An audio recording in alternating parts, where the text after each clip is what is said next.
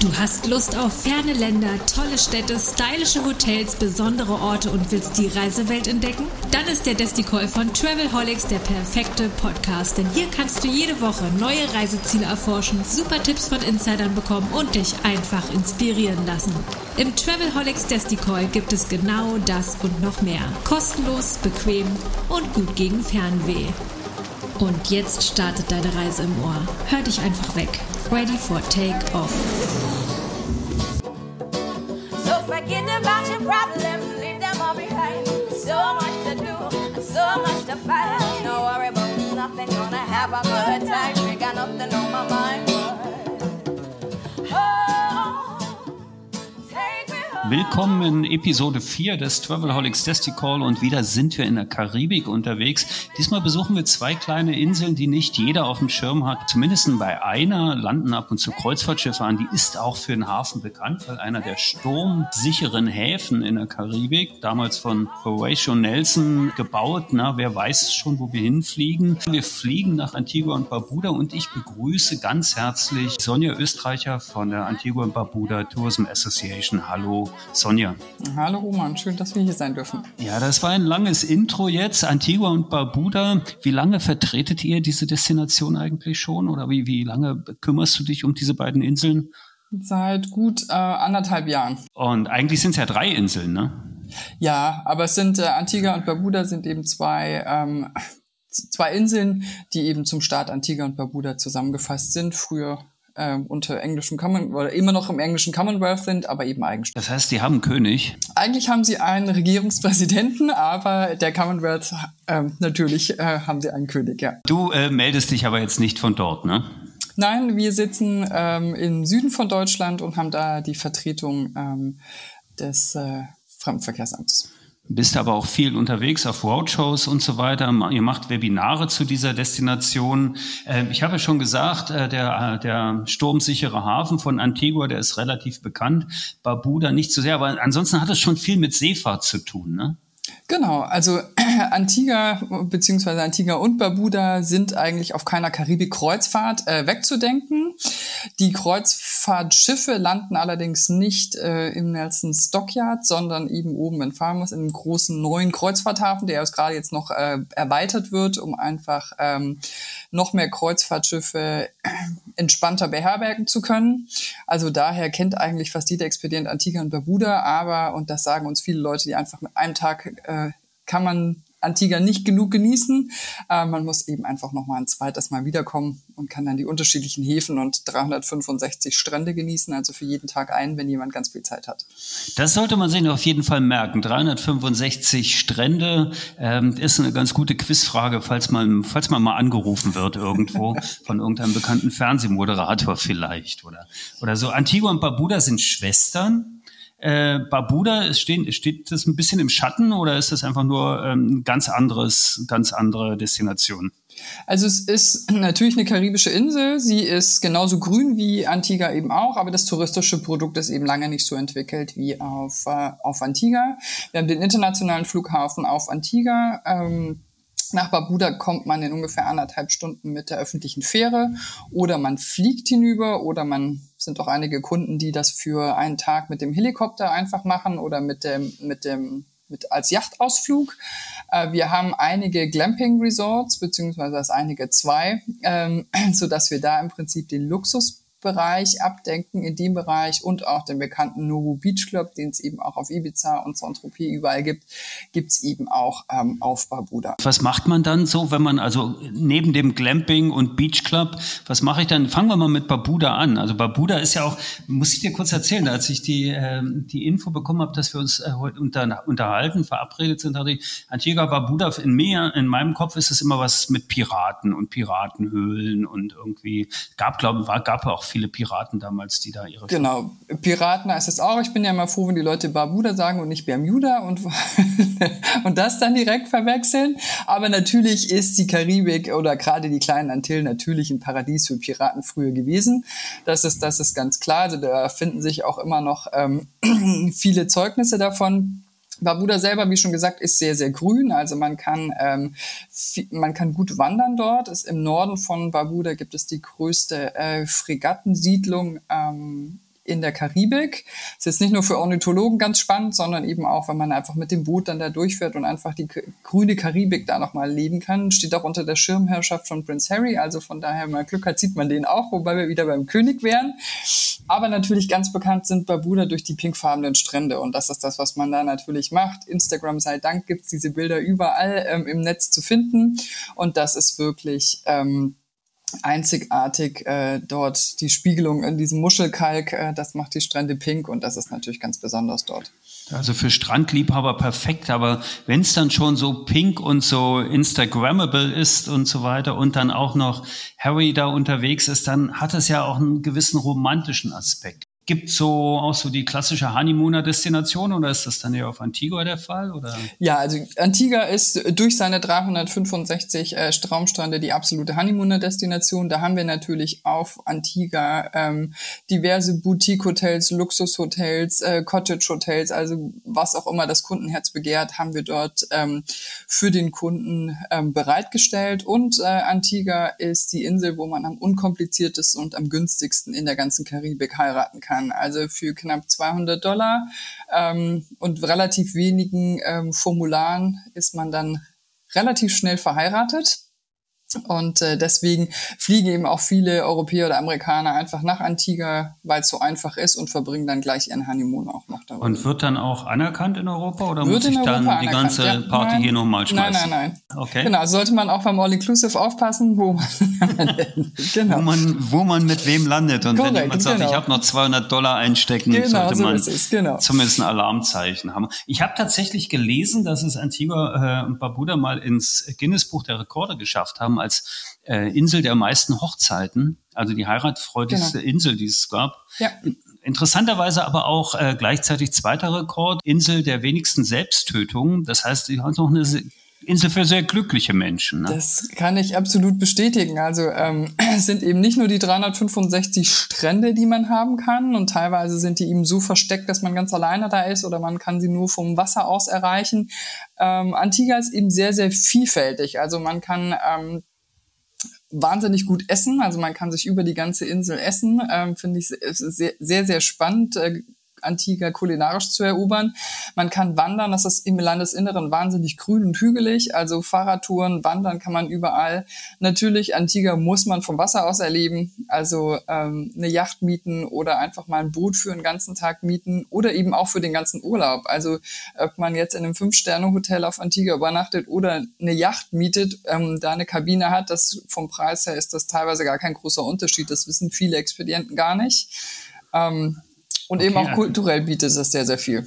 Also auf, äh, auf Segeln kommen wir gleich nochmal, mhm. weil da habe ich mir auch überlegt, das ist ja wirklich ein Sailing Paradise. Aber lass uns mal bei einem meiner Lieblingsthemen bleiben, nämlich der Kulinarik. Mhm. Äh, du hast schon gesagt, man kann sich so wunderbar durch die Insel durchfuttern und so. Gibt es so Highlights und so, so wirklich so Hotspots, wo man unbedingt gegessen haben sollte oder was man mal ausprobieren sollte? Und wie kochen die überhaupt? Also sie kochen sehr lecker. genau, es ist natürlich in der Karibik, in der Karibik ähm, üblich. Es ist ähm, sehr viel mit Fisch. Es ist äh, teilweise auch sehr scharf mit den, mit den lokalen Produkten. Was ich immer empfehle, ist äh, so eine Foodtour zu machen durch ähm, durch St. John's, durch die Hauptstadt, also kleine, kleine süßes äh, Örtchen, wo man einfach mit einem Führer durchgeführt äh, wird, in lokale Restaurants geht, Streetfood isst, man rumgenießt. Also das ist wirklich eine schöne ähm, Geschichte. Dann gibt es den Rum Trail, den man einfach, äh, da geht man von Beachbar zu Beachbar, da fährt auch ein Bus. Das ist auch eine ganz nette Geschichte. Und wie gesagt, das ist, man kann wirklich ähm, für jeden Geldbeutel etwas finden in Antigua, sei das vom ähm, Jerk Chicken ähm, an der Strandbar bis hin zum Fine Dining gibt's in Antigua wirklich alles. Gibt's so ähm, einen Restauranttipp, den du jetzt gleich spontan loswerden möchtest? Das, das finde das find ich ganz schwierig, weil es ganz viele gibt. Also ich mag zum Beispiel in The Inn das, das Restaurant total schön, wenn man über die, über die Bucht eben guckt. Das Weatherland Inns finde ich sehr, sehr schön. Das ist im Landesinnere und die haben dieses Farm-to-Table-Konzept. Also die kaufen wirklich bei den lokalen Bauern und man weiß eben, in der einen Woche gibt's das, in der nächsten Woche gibt's wieder was anderes. Oder eben einfach auf dem Markt sich durchprobieren. Okay, dann machen wir genau das. Entdeckt die Insel, fahrt da einfach hin. Wie kommt man denn hin, wenn man nicht mit dem Schiff hinfährt? Wenn man nicht mit dem Schiff hinfährt, dann ist die Flugverbindung immer mit dem Umstieg in London. Es gibt die Virgin Airlines, die fliegt im Winter dreimal die Woche. Da, die haben jetzt auch ein Interline-Abkommen mit der British Airways. Das heißt, man kommt in einem durch ähm, in einem Rutsch durch nach Antigua. Ansonsten fliegt täglich die British Airways mit einer Zwischenübernachtung auf dem Hinflug. Dann muss ich in London übernachten. Nee, Korrekt. In, ja, okay, okay. Weil die so früh rausgeht, dass ich nicht hinkomme. Korrekt. Okay, gut. Dann äh, machen wir entweder Virgin oder schauen uns nochmal London an und nehmen dann Harry gleich mit. Das wäre ja auch okay. Das könnte man. Der ja sowieso in den Staaten wohnt, aber ja. Ja, okay, ja, dann das ist ein kleiner Umweg. Dann machen wir es vielleicht auch nicht. Okay. Aber das so lässt sich natürlich, also USA ist ein gutes Stichpunkt. Also wir haben auch viele Gäste, die einfach eine Florida-Rundreise machen und dann nochmal an, an einen anderen Strand gehen und dann nach Antigua ähm, nochmal ihren Beach-Aufenthalt machen oder Christmas Shopping lässt sich wunderbar auch mit Antigua verbinden. Das haben jetzt auch einige ähm, Reisebüros aufgelegt, wo wir uns sehr darüber gefreut haben. Also das sind auch schöne Kombimöglichkeiten. Apropos Reisebüros, wie unterstützt ihr denn als Tourism Association die Reisebüros in Deutschland, wenn ihr, also neben den Webinaren und dem Podcast, den wir hier machen? Genau, also wir sind immer wieder auf Roadshow unterwegs oder wenn die, äh, wenn die Kollegen ähm, Kundenabende zum Beispiel machen wollen, dann kommen wir immer gerne und beraten mit den Kunden. Wir sind, wir machen auch viel Webberatung, also es ist auch oft so, dass uns äh, Reisebüros anrufen und wir dann virtuell dazugeschaltet werden und einfach ähm, mit bei der Beratung helfen. Also solche Sachen machen wir jederzeit gerne und stehen natürlich auch für deren Social Media Kanäle mit Bildmaterial, Videomaterial zur Verfügung können Also uns die- jederzeit gerne ansprechen. Die Links zu eurer Webpage und zu den Bereichen, wo man sich dann entsprechendes Mater- Material besorgen oder downloaden kann, die packe ich dann gerne in die Show Notes. So kann man dann direkt dann äh, Kontakt mit euch aufnehmen. Auch vielleicht deine Kontaktdaten packe ich dann selbstverständlich mit rein. Wenn es da Fragen gibt. Also ich habe es jetzt so verstanden. Es gibt tatsächlich auch so Gruppenreisen, eigene Reisen oder ist das dann vorwiegend Veranstalterbusiness?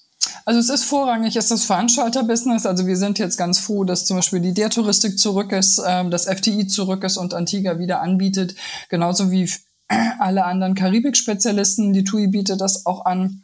Jetzt auch mit einem größeren Hotelportfolio. Und da sind wir wirklich ganz froh, dass der Fokus da wieder dabei ist. Aber wir haben natürlich auch eigene Reisebüros, die eigene Gruppenreisen auflegen und ähm, die dann auch Antigua beinhalten.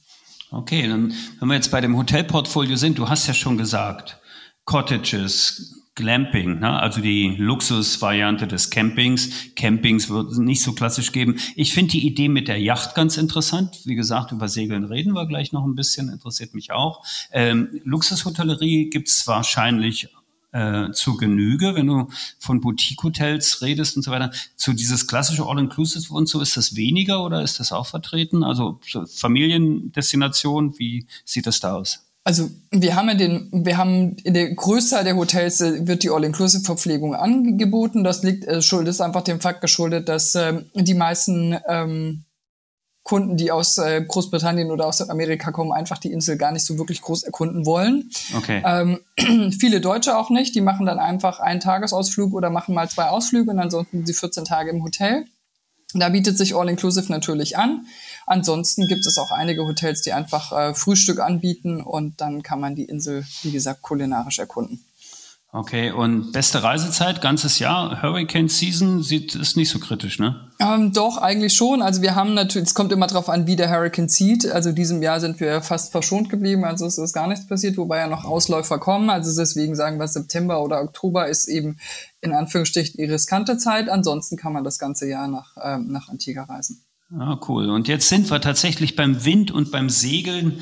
Ähm, es ist ein Seglerparadies. Es gibt auch eine Antigua Sailing Week, glaube ich, die ein wirklich internationales Event ist, wo dann wahrscheinlich jede Bucht komplett weiß ist vor lauter Booten und so. Wie läuft sowas? Du bist, bist sicher selbst schon ein paar Mal gesegelt da. Ähm, wie, äh, wie läuft das da ab? Was, was, was erwartet Segler oder was erwartet generell segelbegeisterte Reisende? Genau. Also es ist natürlich so, für den, für den erfahrenen Segler bietet ähm, Antigua die, das passende Umfeld, weil es einfach ähm, in der karibischen See einzigartig ist und wirklich das Segel, das Segelmecker ist. Für Leute, die segeln lernen wollen, ist es auch ideal, gerade zwischen den, zwischen den Inseln ähm, Antigua und Barbuda, weil wir haben wirklich ganz flache See, also es ist so ein bisschen wie in der Badewanne segeln, ähm, sodass man das wirklich gut lernen kann. Wir haben viele Kunden, die einfach ähm, Yachtcharter machen, die sich eigentlich ein Segelboot äh, mit einem Skipper und einer Crew buchen und dann einfach Urlaub auf dem Boot machen und die einzelnen äh, Buchten anfahren, um dort dann einfach Antigua vom Meer aus zu erleben und Tagesausflüge aufs Land zu machen.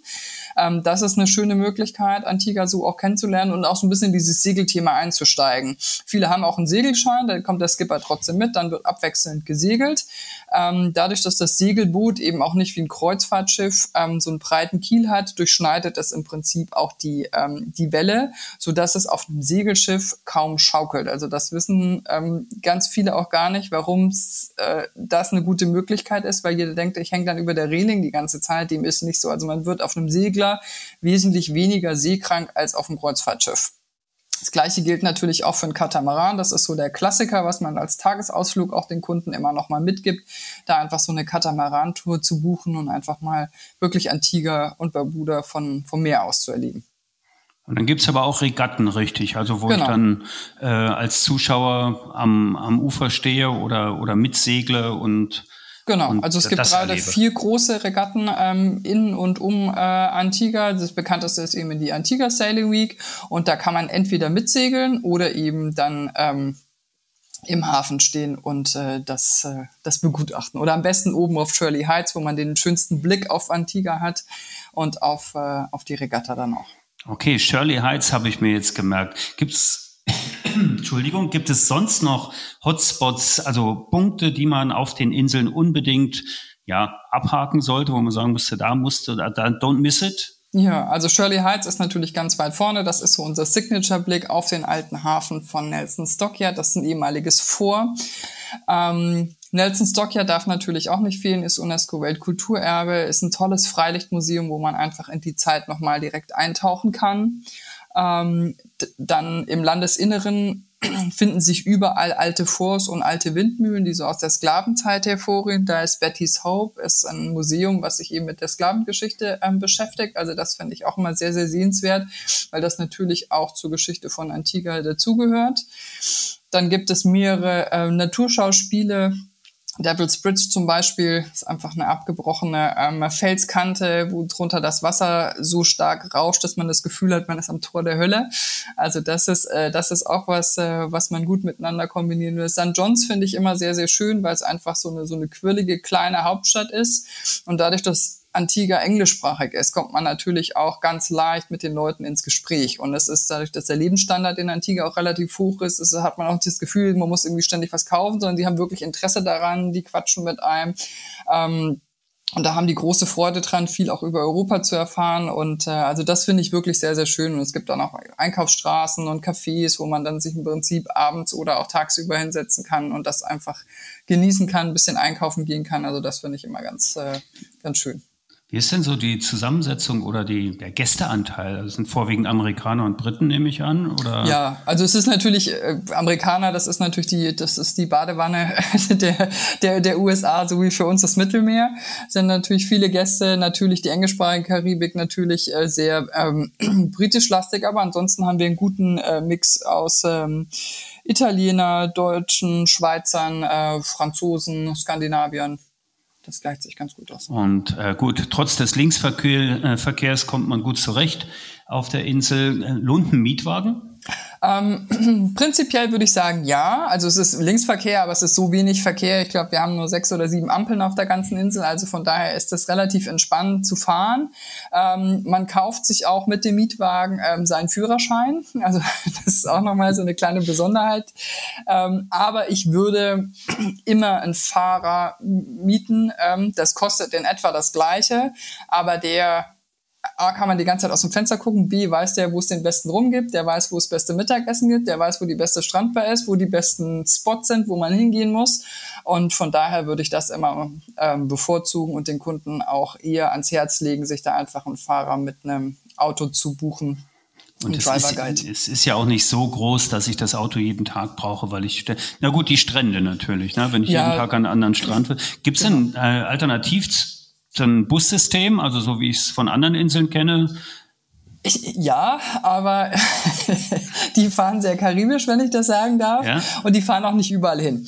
Also von daher würde ich für, für Touristen würde ich auf jeden Fall entweder den Mietwagen oder einfach ähm, das Taxi auch empfehlen. Ähm, wenn man jetzt sagt, ich möchte heute mal an den Strand oder mal an den Strand, dann würde ich einfach das Taxi nehmen.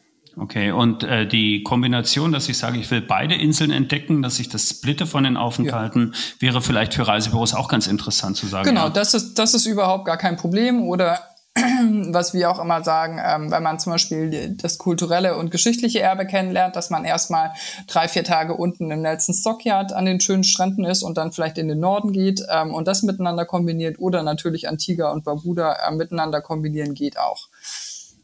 Gut, dann haben wir, glaube ich, einen Rundumschlag gemacht über zwei kleine Inseln. Der Fairness halber wollen wir Redonda äh, wenigstens noch erwähnen. Also das ist dann die dritte Insel, die nicht bewohnt ist. Da passiert jetzt auch nicht so viel, glaube ich. Hm, die ist touristisch ähm, nicht wirklich interessant. Muss man, muss man nicht unbedingt hin, aber die beiden Sachen schon ähm, für die, die dazuhören und von dem Business auch ein bisschen leben und leben wollen.